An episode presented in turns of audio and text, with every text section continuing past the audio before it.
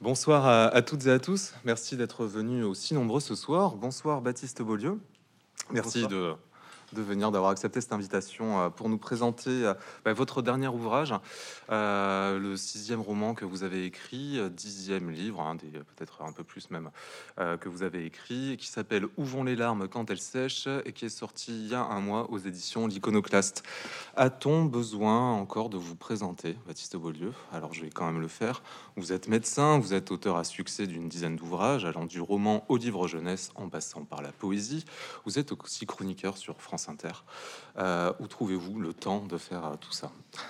Bah, Avant, je disais que j'avais pas la télé et pas d'enfant. Maintenant, j'ai toujours pas de télé, mais j'ai un enfant. Vous êtes jeune papa en plus. Euh, non, c'est surtout que je suis terrifié par l'ennui. Moi, l'ennui, c'est terrible. L'ennui, ça, ça déclenche des pensées très sombres, et donc j'ai toujours besoin de m'occuper, d'occuper mon espace mental. Et que ce soit au cabinet médical ou l'écriture, ce sont deux moyens de, de pas penser à d'autres choses. Euh, euh, Marguerite Duras, elle a une phrase très, très belle. Elle dit tout tous les soirs, toute ma vie, j'ai hésité entre la soupe aux pommes de terre ou le suicide. Et, et bon, on commence bien. Oh, oh, ça va être plus drôle après, je vous promets. Enfin, je vais essayer. faire des proutes avec les bras et tout. Mais, euh, mais oui, oui, c'est une phrase qui m'a beaucoup marqué parce que, parce que je crois que je suis quelqu'un d'assez sensible et que bah, quand on voit la marche du monde, je sais pas comment on peut être parfaitement heureux. Mais je, suis très heureux en ce moment. Oui, c'est la question que j'allais vous poser, parce qu'en fait, le, médecin est le réceptacle en fait de toute la misère du monde, et euh, il est là. C'est la première question qu'il pose, c'est comment vous allez, mm. patient. Mais vous, comment vous allez Mais moi, je vais super bien. Écoutez, j'ai pas à me, à me plaindre. Hein. J'ai le plus beau bébé du monde en toute objectivité. Euh, et puis, euh, puis j'écris les romans que j'ai envie d'écrire. Et puis surtout, il y a des gens qui me lisent. Non, faut, faut pas croire, vous savez, les écrivains qui disent ah, mais non, mais moi j'écris pour écrire. Voilà, c'est pas vrai on se fiche pas de ne pas être lu. C'est hyper important, euh, hyper important d'être lu. Moi, je suis persuadé qu'on peut, on peut changer, faire bouger les lignes avec, euh, avec des livres. Et c'est ce que j'essaye de faire dans chacun de mes romans, à mon niveau. Essayer de faire bouger un peu les lignes, quoi. C'est ce qu'on va voir justement durant, durant cette euh, heure passée ensemble. Alors, euh, ce soir, euh, on parle principalement de Où vont les larmes quand elles sèchent. Donc, sixième roman, c'est probablement votre livre le plus ouvertement autobiographique. Mmh. Je dis bien ouvertement parce que vous nous avez déjà habitué, en fait, dans vos productions littéraires, à parler de vous de manière détournée. Il y avait par-ci par-là en fait des éléments qui étaient romancés mais de, votre vie. Alors là, le héros ne s'appelle pas Baptiste mais Jean. Et euh, mais par contre, tout ce que vous racontez dans ce livre est vrai, directement inspiré de ce que vous vivez dans votre quotidien au cabinet médical à Toulouse ou de ce que vous avez vécu. Alors ce livre, est-ce que c'est important quand même? Parce que je pense que il y a plein de manières de, l'aborder, mais euh, ça rappelle, ça nous rappelle en tant que lecteur que la médecine a une place importante dans nos vies et qui ne dépend pas seulement de sa capacité scientifique à résoudre les maux. Et la médecine, vous le rappelez, c'est le soin avant tout. Où vont les larmes euh, quand elles sèchent raconte donc la vie de Jean, ce docteur pourtant si empathique qui ne parvient plus à verser la moindre larme depuis une irréparable. Et euh, vous nous racontez justement que quand vous étiez encore interne au CHU d'Auch, il y a eu une nuit qui a changé le cours de votre existence. Euh, oui, je, vous savez, je pense que tous les soignants ont, ce moment au cours de leur carrière, au, au début, où euh, ils sont euh, confrontés à la question du, mal. Pourquoi le mal touche les êtres humains et particulièrement pourquoi il touche bah, des êtres innocents comme, comme les enfants. Et je dis pas que quand on est vieux, c'est moins, moins grave, mais moi, j'ai eu cette, euh, voilà, cette intervention avec le SAMU. Euh, je, la raconte un petit peu dans le, dans le roman. En gros, pour faire vite, on est appelé pour un, petit de 6 ou 7 ans qui, qui fait une crise d'épilepsie. Et la mère, devant son enfant qui convulse, s'est trompée d'adresse. Au lieu de dire 42, elle a dit 24. Elle a interverti des, des chiffres. C'est quelque chose d'aussi bête que ça. Sauf que le Gers, c'est un grand département. Et donc, au lieu d'arriver en 5 minutes, on a mis 10 minutes. Mais c'était trop tard pour le petit. Et, euh, et moi, je, je, me suis dit, mais c'est pas possible. En fait, comment est-ce que euh, comment est-ce que cet enfant a pu mourir parce que sa mère, l'aimant trop, s'est trompée d'adresse? Il y avait quelque chose là de foncièrement injuste et, euh, qui me dépassait totalement. Euh, et, donc j'ai arrêté quelques temps mes études. J'avais besoin de verticalité. Je suis parti à, Rome et à Jérusalem. Je pensais trouver des réponses. Je me suis surtout beaucoup amusé. j'ai beaucoup bu, j'ai fait la fête, j'ai fait l'amour, euh, mais euh, j'ai trouvé des réponses, pas auprès des, religions comme, comme je l'imaginais. En tout cas, j'ai euh, trouvé mes réponses. Et ça commence notamment quand j'arrive à, à, Rome en, février. Complètement teubé à l'époque, j'étais très très bête. Et je pensais qu'à Rome, il faisait tout le temps beau et chaud. Et donc j'arrive en février en tongs et en short. Et, euh, j'ai vite compris mon erreur parce que ne faites pas ça chez vous. Et, euh, donc je, je, raconte ce début de voyage, mais ce moment très symbolique où du coup je me précipite dans une friperie pour m'acheter un manteau.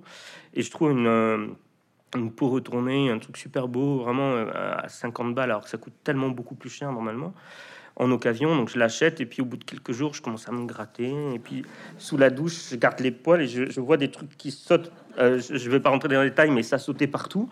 Et, euh, j'ai vite compris pourquoi j'avais payé cette peau retournée 50 balles. J'ai écarté les poils de la peau retournée, et puis il y avait une, sorte de zoo. Euh, mais j'ai fait ce qu'il faut faire dans ces moments-là, c'est-à-dire j'ai dû me raser de la tête aux pieds, et, euh, c'était une expérience quasiment métaphysique parce que j'étais euh, à Rome, loin de chez moi, avec ce, fantôme d'enfant qui me poursuivait, et je me suis retrouvé devant la glace, sans un poil sur le corps, comme un bébé remis au monde quelque part, en me disant voilà, ton voyage commence, il s'est passé ce qui s'est passé, tu peux pas le défaire, mais tu es remis à neuf, et il faut que tu apprennes à partir de, maintenant euh, pourquoi il est arrivé ce qui est arrivé. Alors je le raconte pas dans, dans, le livre, mais moi, ce qui m'a beaucoup, beaucoup aidé à, à, l'époque, en hors de faire la fête, euh, euh, c'est la littérature et notamment euh, la poésie. Et, je, parle souvent de lui, mais parce que c'est c'est étrange comment il y a des livres parfois qui, qui, vous tombent entre les mains, vous les choisissez au hasard dans une librairie, mais c'est exactement le livre qu'il vous faut à ce moment-là. Moi, c'était un recueil de poèmes de Fernando Pessoa qui s'appelle Le gardeur de troupeau, pas le gardien, le gardeur, et, et qui raconte l'histoire d'un euh, d'un paysan qui sort de chez lui euh, et qui raconte la campagne, il raconte euh, les fleuves, il raconte les arbres et il explique qu'il faut aimer les fleuves, la montagne, les rivières, les arbres, non pas parce que en tant que poète on voudrait mettre des métaphores ou des symboles. il dit tout ça c'est du mensonge. Non, il faut les aimer parce qu'ils sont là et qu'ils sont tels qu'ils sont. Alors on dit oui bon d'accord pourquoi il faut aimer les arbres? Parce que ce sont des arbres et pas pour d'autres raisons. Hein. On lit, on tourne les pages, c'est très très beau. Puis euh, il parle du froid qui tombe parce qu'il marche toute la journée. Puis il explique qu'il faut aimer le, froid parce que sans le froid, on saurait pas ce qu'est le, le, chaud. Et puis que le froid est la manifestation que le monde ne ment pas, qu'il est tel qu'il est. Et, euh, puis après, évidemment, on, aborde des pages magnifiques sur la mort. Et moi, j'ai trouvé toutes les réponses que j'attendais, non pas dans la, dans la Bible ou le Coran ou la Torah, je les ai trouvées dans ce recueil de poèmes euh, qui m'a, mais ça a été une petite révolution métaphysique à, l'époque. Et sa conclusion est sublime. Voilà, le, les enfants meurent aussi parce que le monde ne, ment pas. Il dit la vérité. Et, euh, peut-être que quand on est adulte, euh, c'est une manière pour le monde de nous dire qu'il nous traite en adulte. C'est pour ça que vous encouragez euh, vos patients à, se lâcher émotionnellement, à accepter en fait la douleur, accepter le fait de ne pas aller bien et l'accepter en pleurant notamment. Dans, le roman, Jean il dit qu'il a un super pouvoir et ça c'est un super pouvoir que j'ai, c'est j'arrive à faire pleurer les gens et, en plus il me paye, il me donne 25 euros pour ça et 26,50 euh, maintenant mais mais, euh, mais c'est tellement important on n'a plus de lieu où, pouvoir pleurer sans avoir le sentiment d'être jugé. Théoriquement, c'est ce qui devrait arriver dans un cabinet, ne jamais être jugé. Mais je raconte dans le livre comment, euh, voilà, j'accueille une, vieille dame qui vient pour renouveler les traitements de son mari qui est gravement malade. Elle est ce qu'on appelle aidante. Et, euh, et, je lui demande comment elle va. Elle me fait ça va, ça va. Et je fais non, non. Dites-moi vous, comment ça va vraiment? Et là, elle se met à pleurer. Bon, ben, voilà, encore une victoire, super pleureur. Et, et une autre patiente qui vient avec son bébé, il dit ah, il pleure tout le temps, il pleure, docteur, je sais pas quoi faire. Et puis je prends le petit, ah, Charles, viens avec moi, on va laisser maman pleurer. Et c'est comme si je lui avais donné l'autorisation et elle s'est mise à pleurer. Et je pense qu'elle avait besoin de ça.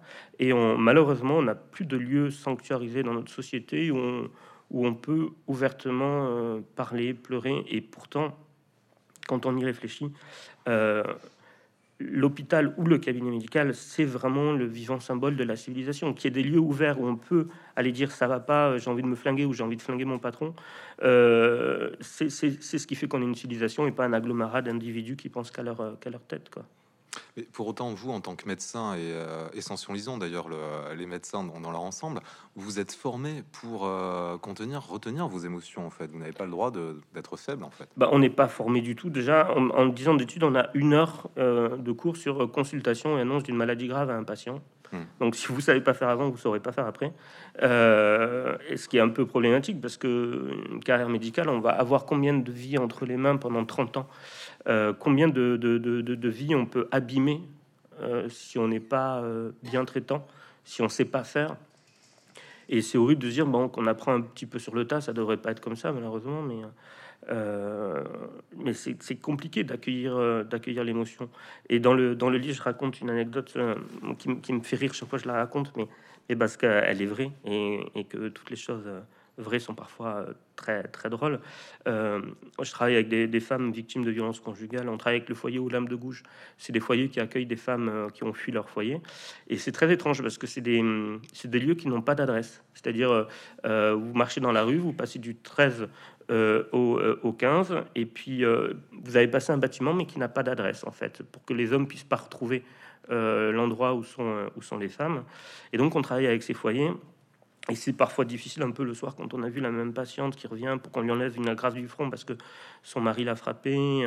Parfois le mari est là, il attend en salle d'attente. J'ai dit dans le livre, on va pas aller dans la salle d'attente pour casser la gueule du mari parce que il est grand et qu'on est des hommes et qu'on est lâche. Et, euh, et, et, puis surtout, ça rendrait pas service euh, à la, à la femme. Et du coup, qu'est-ce qu'on fait nous hmm. pour gérer cette frustration et cette colère? Parce que on a tous en nous ce, cette croyance enfantine de vouloir euh, euh, espérer en un monde juste, mais le monde n'est pas juste. Et donc, qu'est-ce qu'on fait de cette colère? Et je raconte dans, dans le livre comment un soir, du coup, je, rentre d'une journée très chargée sur le plan émotionnel. Euh, et il y avait un gars qui s'était garé devant mon entrée de parking parce que mon entrée de parking à l'époque était devant un monoprix. Donc les mecs se garent parce qu'ils ont toujours des courses à faire. Ils en ont que pour 10 minutes. C'est faux, ils mentent. Euh, et donc moi j'étais là comme un fou. Je voulais rentrer chez moi pour pleurer dans un pot de glace. Euh, et, et, donc ce jour-là, je, suis sorti, je suis allé dans le monoprix. On m'avait dit fais ça avec du, du rouge à lèvres, mais j'ai pas de j'ai pas de rouge à lèvres sur moi peut-être le samedi soir, mais vous saurez pas. Mais, mais euh, et du coup, j'ai acheté une plaquette de beurre et je ressors, j'étais comme un fou. Euh, il a pris pour les autres, vraiment. Euh, et donc, je me souviens, j'ai là, j'ai écrit, je voulais écrire ceci n'est pas une place de parking, mais j'ai pu écrire que ceci n'est pas parce que j'ai trois pieds, il y avait plus de beurre. Et, et, ce que je dis dans le livre, que la moralité de l'histoire, c'est qu'il faut acheter du 250 grammes, pas du 125. La colère, elle est, elle est, elle est, elle est plus lourde que 125 grammes. Il y a quelque chose de, frappant à la lecture de, ce texte, c'est que euh, une fois passé la barrière du roman euh, à la fois très bienveillant, où on va rire, on va pleurer, on va traverser par beaucoup d'émotions, ce qui est un peu l'argument commercial du livre, on voit les publicités dans le métro, à, Paris notamment. Euh, mais très très vite, on se rend compte que euh, en fait, c'est aussi probablement l'ouvrage le plus politique que vous ayez écrit, mm-hmm. même si les questions qu'on va aborder maintenant sont des questions qui traversent votre œuvre. donc ça va être une question en plusieurs étapes. Revenons dix ans en arrière. En 2014, on vous avait reçu, euh, alors pas dans cette pièce, mais un peu plus haut, euh, pour votre premier livre, hein, Alors voilà, Les mille une vies des urgences, qui était euh, une adaptation en fait littéraire d'un blog que vous aviez commencé mm. deux ans auparavant.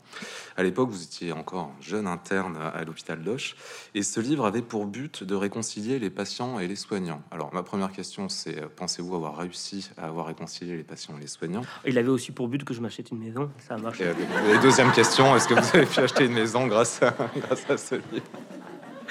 Euh, est-ce que ça... Non, non, ça n'a pas marché. J'ai pas pu réconcilier, mais euh, j'avais pas trop euh, non plus d'espoir. Mais le, but, c'est juste de faire un, peu bouger les lignes et, de déplacer surtout le pouvoir du corps médical vers les patients. rappeler aux patients que c'est leur corps, c'est eux qui décident et que nous, nous ne sommes pas les papas ou les mamans de nos patients. un médecin n'a pas à vous dire comment vivre. il a à vous dire voilà, vous avez telle pathologie, je peux vous proposer tel ou tel traitement. Sur le plan euh, diététique ou quoi, ou des prévention des facteurs de risque, vous pouvez faire ça et ça, mais il n'a pas à vous dire euh, c'est pas bien ce que vous faites, c'est pas possible ça. Et ça, c'est qu'un petit exemple du pouvoir qu'a le corps médical sur les patients et les patientes. Et, euh, ce, pouvoir est confisqué par le corps médical. je pense que c'est bien que ça change.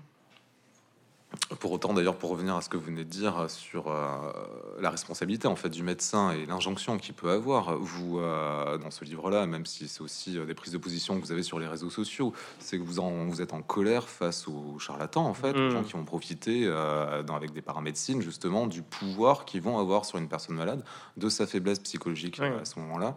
Et il y a un exemple qui est très touchant dans le livre. Vous parlez d'une vieille dame qui va pas bien, qui a priori reste pas beaucoup de temps à vivre et à qui son naturopathe lui a dit maintenant c'est tisane sans tisane, c'est de l'eau tiède et des graines et c'est tout. Quoi. c'est une patiente que, que j'ai accompagnée jusqu'au bout. Elle avait deux, deux filles. Et, euh, et elle était prête à, ce que je peux comprendre, encore plus maintenant que j'ai un enfant, elle était prête à, prendre tous les espoirs possibles, à s'agripper à toutes les branches possibles. Et, et ce cochon lui avait dit, contre 90 euros la consultation, sans venir chez elle, parce que moi j'y allais une fois par semaine, hein, j'allais voir les dégâts qui causaient. Il lui avait dit que voilà, pour arrêter le cancer, il fallait supprimer les sucres. Et jusqu'au bout, elle s'est fait un régime à, l'eau tiède, au tofu et aux blettes. Hein. Et je me souviens dans les derniers jours de sa vie, elle me disait Oh là là, je rêverais d'un quartier d'orange. Et euh, j'avais envie de dire Mais euh, allez-y, hein, les oranges. Hein. Puis il mettait des profiteroles avec, euh, des magrets, voilà, magret de canard à fond. mais mais il se pose là la question de la responsabilité médicale, c'est-à-dire qui je suis à ce moment-là pour venir lui dire, vous savez, c'est fini, hein, j'allais dire les carottes sont cuites, mais euh, là on reste dans la métaphore euh, culinaire, mais les carottes sont cuites, euh, faites-vous plaisir, et en même temps, du coup, je, je la prive du dernier espoir qu'il, qu'il, lui reste, mais c'est, très violent parce que, parce que évidemment, tous les naturopathes sont pas comme ça, parce que s'il y a un naturopathe dans la salle, au moment de la dédicace, il va venir me voir, vous savez, tous les naturopathes sont pas comme tous les all not naturopathes all naturopathe. Et euh, le problème, c'est que ben, moi, j'allais la voir, cette patiente, j'allais la voir toutes les semaines. Elle avait mis des draps sur les miroirs parce qu'elle voulait plus croiser son corps, parce qu'elle avait ce qu'on appelle les métastases cutanées. Je vais pas rentrer dans les détails, c'est pas joli. Euh, mais euh, mais c'est compliqué d'être au cœur de cette famille-là, de voir ce drame qui se noue. Et, et de se dire, il y a quelqu'un qui a un petit peu profité de la situation derrière. Quoi. Et donc oui, ça, ça génère de la couleur. Après, on achète du beurre, etc. etc. Donc il y a 10 ans, vous étiez interne, maintenant vous êtes généraliste dans un cabinet en, centre-ville. Est-ce que vous pouvez nous expliquer pourquoi vous avez quitté l'hôpital? Euh, parce que l'hôpital est une grande machine à fabriquer de la maltraitance et, euh, de la maltraitance envers, euh, envers les patients, mais aussi envers les soignants. C'est terrifiant et j'en parle pas dans le livre, mais je me souviens d'un dimanche après-midi où j'ai une, une aide-soignante d'une EHPAD où je travaillais à l'époque euh, qui m'appelle en disant voilà, euh, euh, je suis toute seule là pour tout l'étage, ils sont 40, je sais plus comment m'en sortir. Est-ce que tu peux me prescrire des contentions physiques pour les plus agités? Et j'ai dit mais tu sais, les contentions physiques, c'est un, acte médical qui est vraiment particulier à signer. C'est pas rien de priver quelqu'un de sa, bah, de, sa liberté. Euh, je peux pas te le faire pour ce motif, euh, pour ce motif-là, quoi. Et elle s'était mise à pleurer au téléphone, et je me suis dit probablement qu'elle est rentrée chez, chez, elle le soir en se disant euh, c'est pas pour ça que j'ai signé. Hein. C'est, je suis pas l'aide-soignante que je rêvais, euh, que je rêvais de, de, de, devenir, quoi. Et là, on se dit mais l'institution, qu'est-ce qu'elle a fait contre cette femme, quoi? Qu'est-ce qu'elle a commis contre cette femme à ce moment-là? Euh, et, des exemples comme ça, j'en ai plein. J'en donne un dans le, dans le livre. Un des moments charnières, ça a été quand euh, j'ai une patiente qui était sur un, un, brancard. Elle y est restée, je sais plus, 6 ou 7 heures. Et puis elle avait 80 ans. Et un, brancard, c'est, dur, hein, assise, le matelas. Et on, on m'appelle dans, parce que je bataillais, parce qu'au final, on passe plus de temps au téléphone à l'hôpital à batailler avec les services pour obtenir une place que auprès des, au lit du malade. quoi. Euh, service à l'étage qui m'appelle en disant Écoute, on vient d'avoir un décès, une passe qui s'est libérée. Et je me suis dit au téléphone Super et, euh, et, là, je me dis Oulala, là là, jeune médecin, tu te réjouis déjà que quelqu'un soit mort, euh, attends quelques années. Euh, et, là, je me suis dit Il y a quelque chose qui, cloche, Baptiste. Quoi. Dans cette grosse machine, il y a vraiment quelque chose qui, qui, qui cloche. Quoi. aussi, je raconte c'est bête, mais c'est des tout petits détails, mais qui font qu'au final, on n'est plus en adéquation avec les valeurs qui sont les nôtres où, euh, je, rentre m'occuper d'une patiente qui était âgée, qui avait fait un accident vasculaire cérébral, et euh, c'était la fin de la journée, j'étais fatigué, j'avais pas mangé. Quand je suis pas, quand j'ai pas mangé, je suis pas, je suis comme les gamines. Euh, et, et on, on, me toque à la porte pour me dire que le, gynécologue que j'avais appelé pour une autre patiente venait, descendre aux urgences pour voir la patiente. Et je me souviens, j'ai même pas réfléchi, j'étais fatigué. Je dis, j'arrive, je termine avec l'AVC. Et la patiente, la vieille patiente, m'a regardé en disant, c'est moi l'AVC. Et, là, je me suis dit, oh là là, mais c'est pas, c'est pas le médecin que je, veux devenir en fait. Et probablement qu'elle a dû passer tous les dimanches midi en famille, en déjeunant, à dire, ah, tu te souviens, ce connard d'interne qui m'a traité d'un WC, ils avoir les oreilles qui sifflent tous les dimanches midi. Euh, et elle a raison. Et, euh, et c'est pas les soignants qu'on veut, devenir. J'ai un, infirmier qui m'écrit récemment un mail en me disant Tu sais, euh, je fais ce métier depuis 30 ans, je l'aime, j'ai je, dédié ma vie aux autres, à l'hôpital public. Euh, et, euh, mais ce matin, je me suis engueulé avec ma femme. Je Bon, ben d'accord, ça arrive à tout le monde. Enfin, moi, ça m'arrive moins qu'à d'autres. Quand on a une femme, j'imagine qu'on s'engueule régulièrement avec. Et. Et il me dit voilà, et je suis arrivé à l'hôpital et j'arrêtais pas de repenser aux arguments, gna gna gna, là, et, euh, et, je m'occupe d'un patient et, euh, c'était un vieux patient qui était euh, et je le mets sur la chaise percée et on m'appelle dans une autre chambre. Et je suis sorti de la chambre et j'ai pas réfléchi, j'ai laissé la porte ouverte, mais, mais, mais là, la famille est arrivée, a vu tous les gens qui passaient dans le couloir vous pouvez voir leur ancêtre en train de faire ses besoins sur la chaise percée. Je sais pas pourquoi je fais ce geste-là hein, quand je dis faire ses besoins, euh, mais, mais c'était dégradant et, euh, et j'aurais voulu dire oui, vous avez raison, mais moi ça fait 30 ans que je suis infirmier. Pour moi, bah, le vomi, le crachat, les urines, les selles, ça représente absolument plus rien. Et ça, c'est un truc dingue, Sylvain, c'est de voir à quel point quand on commence les études de médecine, on, on, totalement en une semaine. Il y a tous les tabous naturels qu'on peut avoir de la société civile par rapport à ces fluides corporels ou quoi, mais ça saute à une vitesse, c'est incroyable. Incroyable comment on se départit de, de, tout ça très rapidement. Quoi. Et moi, j'avais ce mail, cet infirmier qui dit Voilà, je suis pas quelqu'un de, de, mauvais ou de maltraitant, mais ce jour-là, euh, je m'étais engueulé avec ma femme. Ce que vous rappelez justement dans, dans ce livre, en fait, c'est que les médecins, euh, enfin, vous réhumanisez la figure du médecin en rappelant que, en fait, un soignant est avant tout un homme ou une femme qui a une vie, qui a une propre identité et qui effectivement peut avoir des problèmes. Et c'est salutaire quand même de le rappeler qu'en fait, oui, ben on n'est pas infaillible. On n'est pas des robots. Et, et, ce que je dis dans le livre, c'est que tous les médecins sont pas maltraitants, mais tous les médecins maltraitants sont sur Terre. Et, euh, et, et puis, euh, et puis surtout. Euh, on n'est pas on pas des boulangers dans le sens où euh, si un boulanger vous parle mal ou vous jette une baguette à la tête, euh, il vous a jeté une baguette à la tête quoi. Si un si un soignant euh, vous parle mal ou euh, vous maltraite, euh, l'enjeu n'est pas le pas le même. Moi, je, même dans mon cabinet de médecine générale, je vois 30 patients par jour. Le soir, je rentre, je vous avoue. Euh, les visages se confondent un petit peu et je pense que c'est normal hein, au bout de 10 ans, mais mais le patient qui m'a vu, si j'ai été euh, maltraitant avec lui, lui, il va se souvenir de mon visage. Et donc, ça fait une sacrée, euh, sacrée différence. Et, et évidemment, c'est une responsabilité dont il faut avoir conscience. Quoi.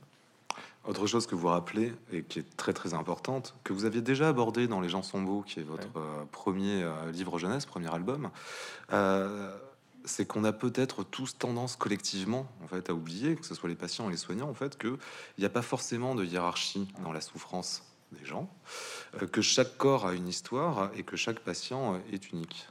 Bah, chaque maladie se vit de manière subjective. Hein. Les patients sont prisonniers avec leur corps. On est tous prisonniers avec notre corps qui nous accompagne au mieux 90-95 ans.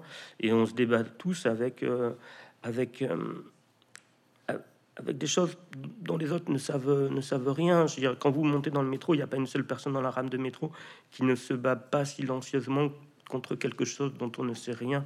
Et, euh, et, et rappeler ça de temps en temps, c'est tellement important. Euh, Peut-être qu'on gagnerait euh, à, à, être un, petit peu moins euh, intime entre guillemets sur ces sujets-là. J'aime pas ce mot parce que rien n'est plus intime que l'extime, rien n'est plus politique que la maladie, par exemple.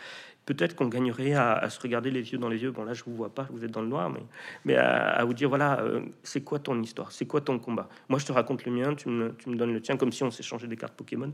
Mais euh, peut-être que ça permettrait de d'apaiser quelque chose au sein de la société, de voir qu'on est tous égaux face au corps, quoi. Oui, c'est ça, un riche ou puissant, enfin riche, ah, oui, oui, tout, ça, euh, tout le monde est égal face à la maladie et à la souffrance. Ah ben oui, bien sûr. Euh, ben, je, je, pense souvent, comment il s'appelait le patron d'Apple qui est mort d'un cancer du pancréas et qui pourtant était l'homme le plus riche du monde. Hein, donc oui, on est tous, euh, tous, euh, tous égaux. Dans les vieux villages français, euh, il y a un rapport, hein, je vous assure. Euh, dans les, les, vieux villages français, il y avait toujours une rue qui s'appelait la rue de l'égalité, et c'était toujours la rue qui menait au cimetière. Et euh, ambiance. Mais, euh, mais, mais ouais, c'est important de, de, de, oui, de rappeler qu'on qu soit riche ou, ou, pauvre. De toute manière, on, est tous prisonniers dans ce corps humain.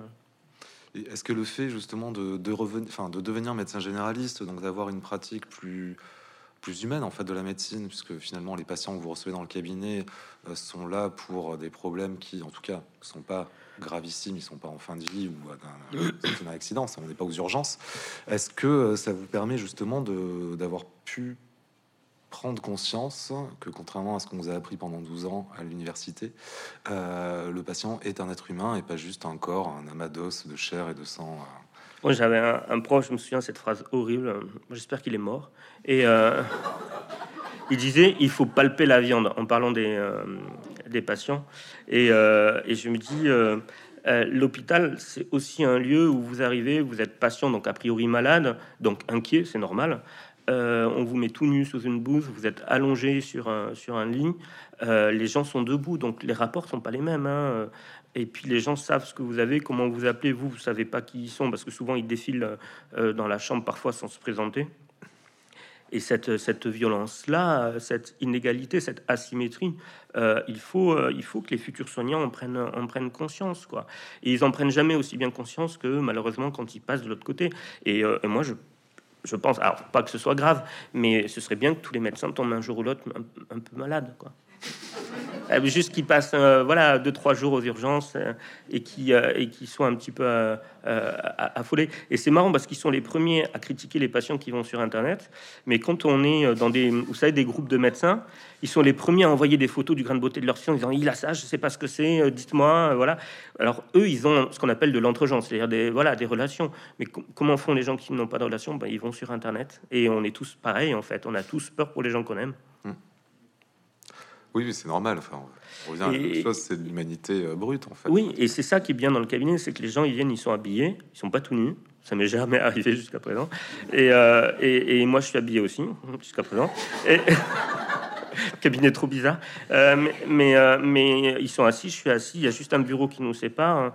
Et puis surtout, on peut s'inscrire dans un temps long et ça, c'est euh, très gratifiant. On accompagne les familles, on, voit des enfants qui viennent des adolescents. Euh, euh, moi, j'ai une de mes premières patientes que j'ai accompagnée au cabinet là, qui va être enceinte. Alors, je l'ai connue à 10 ans, elle a 20 ans, elle va être, elle va être maman. C'est incroyable d'accompagner les familles comme ça.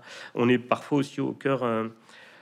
Bah, au cœur de cette complexité-là, qui est la famille, avec parfois des, des, choses lourdes à porter. J'ai une patiente un jour qui vient et qui était enceinte et je savais qu'elle avait fait plusieurs fausses couches avec son compagnon et, euh, que c'était compliqué. J'aime pas ce terme de, de fausse couche. Faudrait qu'on trouve autre chose, mais euh, rien n'est faux dans une fausse couche. Mais euh, et, elle était enfin enceinte et un jour elle vient toute seule et dit voilà elle se met à pleurer, il faut que je vous dise quelque chose, euh, c'est pas lui le père. Euh, voilà, euh, je suis allé en boîte, j'ai couché avec un mec, voilà, mais il faut que je le dise avant que le bébé arrive, ben, j'ai besoin de le dire à quelqu'un. Bon, ben le papa est toujours pas au courant, et, puis là, il y a plein d'hommes dans la salle qui se disent, oh mon Dieu, mais c'est vrai qu'il me ressemble pas trop. mais, mais ouais, on, est au cœur vraiment de la famille. Oui, et puis témoin privilégié aussi d'énormément de violence en fait mm. euh, dans votre quotidien. C'est aussi ce qui, ce qui traverse en fait cet ouvrage-là. C'est toute la question des violences subies par les femmes à différents degrés de, de gravité, mm. d'une certaine manière. Mais ce qui, vous recevez 60% de votre cabinet, en fait, votre patientèle sont des femmes, des mères de famille, des épouses ou des filles qui sont, euh, et vous êtes non le témoin, j'allais dire privilégié, mais c'est pas le témoin direct, en tout cas, justement, de, toutes ces violences. Bah, déjà, les femmes consomment plus de soins, mais c'est normal parce que dans la vie d'une femme, il se passe beaucoup plus de choses sur le, euh, bah, le, plan corporel que, chez un homme. Chez un homme, on a la puberté, l'andropause, et c'est tout. Et encore, l'andropause, c'est pas grand-chose. Euh, mais chez une femme, il se passe beaucoup de choses. Hein. la puberté, les règles, les éventuelles grossesses, euh, puis la, la, ménopause. Et, et, oui, moi, je, souvent, les gens me prennent pour un militant atroce et tout. moi, j'étais pas du tout militant quand j'ai commencé ce, ce, métier, moi j'étais, aveuglé par mes privilèges. Je, voilà, je pensais que tout le monde avait les mêmes chances que moi. Et puis euh, je mets maintenant au défi n'importe qui de passer 10 ans dans un cabinet médical, bah, d'accueillir, voilà, comme tu dis. Euh, euh, pardon, je, te tutoie, mais parce qu'on se connaît, mais comme, comme vous dites, Sylvain. fort justement d'ailleurs. Je te vous vois depuis le début de la rencontre, donc oui, je mets au défi n'importe qui de, de, de, bosser 10 ans dans un cabinet médical, d'accueillir euh, voilà, 30 euh, bah, patients par jour, dont 60 à 70% de femmes, et de pas finir par se sentir violemment ébranlé par, euh, par la somme de privilèges qui sont les nôtres parce qu'on est né avec un pénis et des testicules. Quoi. L'autre jour, j'ai dit ça, et mais je me suis trompé, j'ai dit avec un, avec, j'ai dit avec un testicule. J'ai dit, je sais pourquoi j'ai dit ça? Et pourquoi pas? Après, j'ai failli dire non, non, mais j'ai deux testicules. J'ai pourquoi tu dis ça? Tout le monde. non, mais ça, moi, ça, ce métier m'a mis du plomb, du plomb dans la tête. C'est alors, je, je pas tellement d'exemples qui me viennent, mais le plus, enfin le, plus récurrent, c'est celui de la charge mentale, quoi. Les, les nanas, elles portent tout, quoi. Portent tout. Hein. Les pères, ils savent jamais rien. Ils appellent toujours les femmes pour tout. Euh, pour les vaccins, la dernière fois, j'ai rempli un PAI. Vous savez, un PAI, c'est un protocole d'accueil individualisé pour les enfants allergiques. Et il me l'amène. Je dis, alors, très bien, à quoi il est allergique? Parce que c'est la, première case, quand même. Il me dit, attendez, j'appelle ma femme. Je dis, mais c'est ton gosse quand même. Et puis, euh, puis surtout, ça veut dire que c'est elle qui prépare tous les repas, puisqu'il est même pas au courant. Enfin, je trouve ça dingo, quoi. Et, euh, et, jour après jour, année après année, on se dit bon, bah, je sais qu'il faut pas tirer de conclusion d'une expérience personnelle, mais là, il y a quand même un schéma de gros connard qui se, qui se, qui dessine, quoi. Et, euh, et, malheureusement, ben, tous les jours, euh, alors évidemment, aucune femme va venir me donner 25 euros pour me dire mon mari est génial, on fait l'amour deux fois par semaine, il est super, et euh, ça dure pas trop longtemps. Et, en, et en plus, je vais vous donner voilà 25 euros pour vous avoir dit ça. Il fait un peu la vaisselle, mais non, mais j'ai jamais ça, moi. J'ai que je reconnais, c'est un film, comme on dit, on n'appelle pas la police quand il n'y a pas de crime. Ben, Oui, mais pour autant, voilà, toi, tu es confronté à ça tous les jours. Oui. Du coup, je te tutoie maintenant. Mm. Euh, dimanche soir, as... parce que tu es très présent sur les réseaux sociaux, c'est un truc qui, effectivement, depuis 10 ans, alors tu es chroniqueur sur Inter, ça je l'avais dit tout à l'heure, présent sur Twitter et sur, euh, sur Instagram notamment, tu es particulièrement suivi scruté, commenté et détesté par pas mm. mal de monde. Toutes tes prises de position, quelles qu'elles soient d'ailleurs, hein, que ce soit des, choses tout à fait banales comme tes goûts euh, en matière de pizza ou, euh, ou, effectivement les violences faites aux femmes. Dimanche soir, tu postes une publication sur des chiffres qui sont assez alarmants de mm. cas de séparation. séparation, c'est vraiment un joli mot pour dire ce qui se passe dans le cadre de la maladie. Un post qui a été particulièrement commenté et, et partagé. Est-ce que tu peux justement revenir là-dessus? Bon, ça, c'est les, réseaux. Moi, je, je, pose juste ce que j'ai envie d'écrire. Après, les gens, ils l'accueillent euh, bah, parfois mal, parfois bien. Oui, je, voulais juste. Euh, c'est une constatation que, que j'ai de plus en plus. Euh, parfois, je rentre le soir et je me dis, mais, mais, mais est-ce que les hommes aiment vraiment leurs femmes Est-ce qu'ils les aiment L'amour, c'est pas, c'est pas qu'une émotion, c'est aussi une somme d'actes quotidiens euh, et, je me dis, où est l'amour quand je vois que cette charge mentale est tout le temps portée par les femmes? À quel moment l'homme se dit, mais j'aime ma femme, je veux pas qu'elle porte elle toute seule tout ça sur ses épaules, je vais partager? Et ils se disent pas ça, ou ils se le disent pas assez. Et, euh, jour après jour, on se dit, mais où est l'amour? On cherche, on se dit, mais... Euh, et puis petit à petit, on a des consultations parfois assez violentes. On dit, mais là, l'amour, clairement, il n'y est pas. Je, je, citais une consultation, on me souvient encore une, femme qui se débat avec un cancer du sein, la chimiothérapie, on, elle est en pleine ménopause, et le mari qui était là en consultation et qui pleurait en me disant, vous vous rendez compte, j'ai même pas droit à une caresse de dépannage, parce qu'elle avait, plus envie de, voilà, de, de, faire l'amour. Et, euh, et, et, je dis, ah, où est l'amour euh, là-dedans, quoi? Et, euh, on se pose la question, on se dit mais bon c'est une, question, je, vais creuser un peu. Et puis là on s'aperçoit qu'en France, ben 60 à 70% des aidants sont des aidantes parce que en cas d'annonce euh, de maladies graves, une femme a six fois plus de, de, risque d'être quittée qu'un homme. Je dis, mais où est l'amour là-dedans Alors, en fait, si, euh, si pour beaucoup d'hommes, la, femme est juste celle qui sert à avoir du sexe gratuit de temps en temps, euh, faire à manger, s'occuper des enfants, faire faire les devoirs, les laver le soir, s'occuper des activités parascolaires, avoir un job en plus à côté pour amener un peu d'argent, euh, où est l'amour euh, Où est l'amour là-dedans si, si, si elles sont interchangeables finalement? Et, et, ce qui est malheureux, c'est que j'ai publié ça de manière innocente. Bon, non, ça fait dix ans que je, connais les réseaux, mais je pensais pas que, que, que, que, ça allait avoir autant, enfin qu'autant d'hommes allaient m'insulter.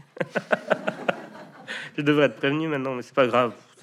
Ça compte pas. L'important, c'est c'est tous les messages que j'ai reçus de femmes qui, qui, qui, me disaient merci et qui, qui comprennent ce que j'essaye de, de dire, quoi malheureusement, dans nos sociétés. Et c'est, enfin, je veux dire, c'est pas moi qui l'invente. Il y a des études hein, qui sont faites.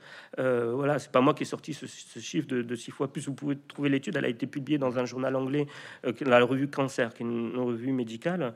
Euh, voilà, c'est six fois plus de femmes qui sont quittées lorsqu'elles ont une maladie grave. je ne l'ai pas pondu, ce, ce, chiffre. Il existe. Qu'est-ce qu'il dit de notre société? Qu'est-ce qu'il dit de nos rapports Et notamment, du coup, de cette question épineuse qui est celle de l'amour? Voilà. Mais, euh, mais, mais, euh, je dire les hommes, beaucoup d'hommes. Euh, c'est là, les hommes après la dédicace, gna, gna, gna, vous avez dit les hommes, mais moi je, je, fais la vaisselle de temps en temps. Et j'ai amené une boîte à cookies pour leur donner. mais, mais, mais, beaucoup d'hommes, ben, quand il y a des études qui sortent et qu'elles ne leur conviennent pas, ben, c'est l'étude qui a tort. Quoi. Pardon. Est-ce que, est que, malgré tout, tu gardes espoir, en fait? Parce que là, ça fait euh, donc 10 ans que tu pratiques la médecine. On sent, euh, malgré euh, voilà toute cette douceur en fait que tu hmm. dégages, effectivement cette empathie, tout ce que tu répètes en fait à longueur de journée, que ce soit dans tes chroniques, dans tes livres, à la radio, de justement prendre soin des autres, d'accueillir en fait l'autre tel qu'il est dans toute sa complexité. comment ne pas être tout le temps en colère en fait quoi? Mais je suis tout le temps en colère. Euh, ça ne marche pas. J'ai essayé plein de choses. Hein. Euh, le, tour, ça m'a beaucoup aidé. Je fais de la céramique, ça m'a vraiment aidé. Euh, je déchargeais beaucoup de choses. Maintenant, j'ai un bébé, j'ai pas touché mon tour depuis 4 mois. mais pour cette question aussi des rapports hommes-femmes, je garde espoir, hein. surtout maintenant je suis papa d'un petit garçon, j'espère qu'il sera un, un, homme chouette, quoi, un homme qui saura aimer. Euh, c'est-à-dire porter aussi sa charge, c'est-à-dire témoigner par des actes quotidiens qu'il aime la personne avec qui il vit. Euh, mais, euh, mais, oui, oui, je, garde espoir. C'est pour ça qu'on écrit des livres. C'est parce qu'on a encore l'espoir. Et puis parce qu'on veut aussi rembourser sa maison. Mais, oui, mais on garde espoir, bien sûr. Mais les, livres, c'est tellement politique, un livre. on, peut faire passer tellement, tellement de choses. Et alors, c'est vrai qu'avec les romans, c'est chouette. Mais je m'aperçois, depuis que j'écris des albums jeunesse, à quel point euh, euh, on peut faire encore plus bouger les lignes en fait avec un album jeunesse qu'avec un roman. nous les adultes, on est assez formés, hein, on est déjà quasiment formés. C'est rare qu'un adulte vienne me dire j'ai lu votre livre, ça a changé radicalement ma manière de voir le monde. Mais un album pour les enfants, quand un parent dit tiens, on va lire ce livre ensemble à son enfant, euh, déjà le, père ou la mère sont, dépositaires d'une forme d'autorité, hein, euh, ou en tout cas ce sont ceux qui sont censés dire la vérité du monde à l'enfant. Et les livres ont eux-mêmes une charge symbolique très forte. La vérité du monde est dans les livres. Et donc quand un parent dit à son enfant viens, on va lire un album ensemble, et, euh, que dans l'album, moi j'ai réussi à, faire passer des choses toutes bêtes, comme dans Les gens sont beaux où on a deux yeux pour voir, juste voilà rappeler ben voilà, qu'on a tous une histoire, qu'on se débat tous avec, et que toutes les histoires sont honorables parce qu'on les a pas choisies, et, qu'on est humain, qu'on fait ce qu'on peut, euh, ben, dans les limites qui sont les nôtres, hein, et dans le respect de nous-mêmes. quoi. Et euh, là, je reçois tellement de messages avec ces albums de, de parents qui disent... Euh, notre petit a été opéré d'un, je donne un exemple, un bec de lièvre. Il avait peur de la rentrée. On a lu votre album et il est arrivé. Et au lieu de ne pas en parler, il a, il a cassé le truc tout de suite. Il a parlé avec ses camarades de fait. Ben, quand j'étais petit, j'ai une petite opération. C'est pour ça j'ai une cicatrice. Il était super fier de sa cicatrice. Et il leur a dit c'est mon histoire. Et euh, ben voilà, on a changé. Alors je sais pas si on a changé le monde. On a changé l'histoire de cet enfant qui aurait pu être tout autre. Mais euh, mais ouais, on a changé le monde. Là, les gens sont beaux, on en est à plus de 100 000 exemplaires. Et, et c'est pas 100 000 enfants qui vont lire le livre, c'est beaucoup plus parce qu'ils se les prêtent, les familles se les prêtent, les écoles euh, s'en sont emparées. Et je me dis, mais c'est super ce qu'on fait avec les bouquins. Il faut écrire des livres, il faut, euh, il faut changer le monde avec, euh, avec des mots. Ouais. Merci beaucoup, Baptiste. Merci, Sylvain. Merci à vous. Merci.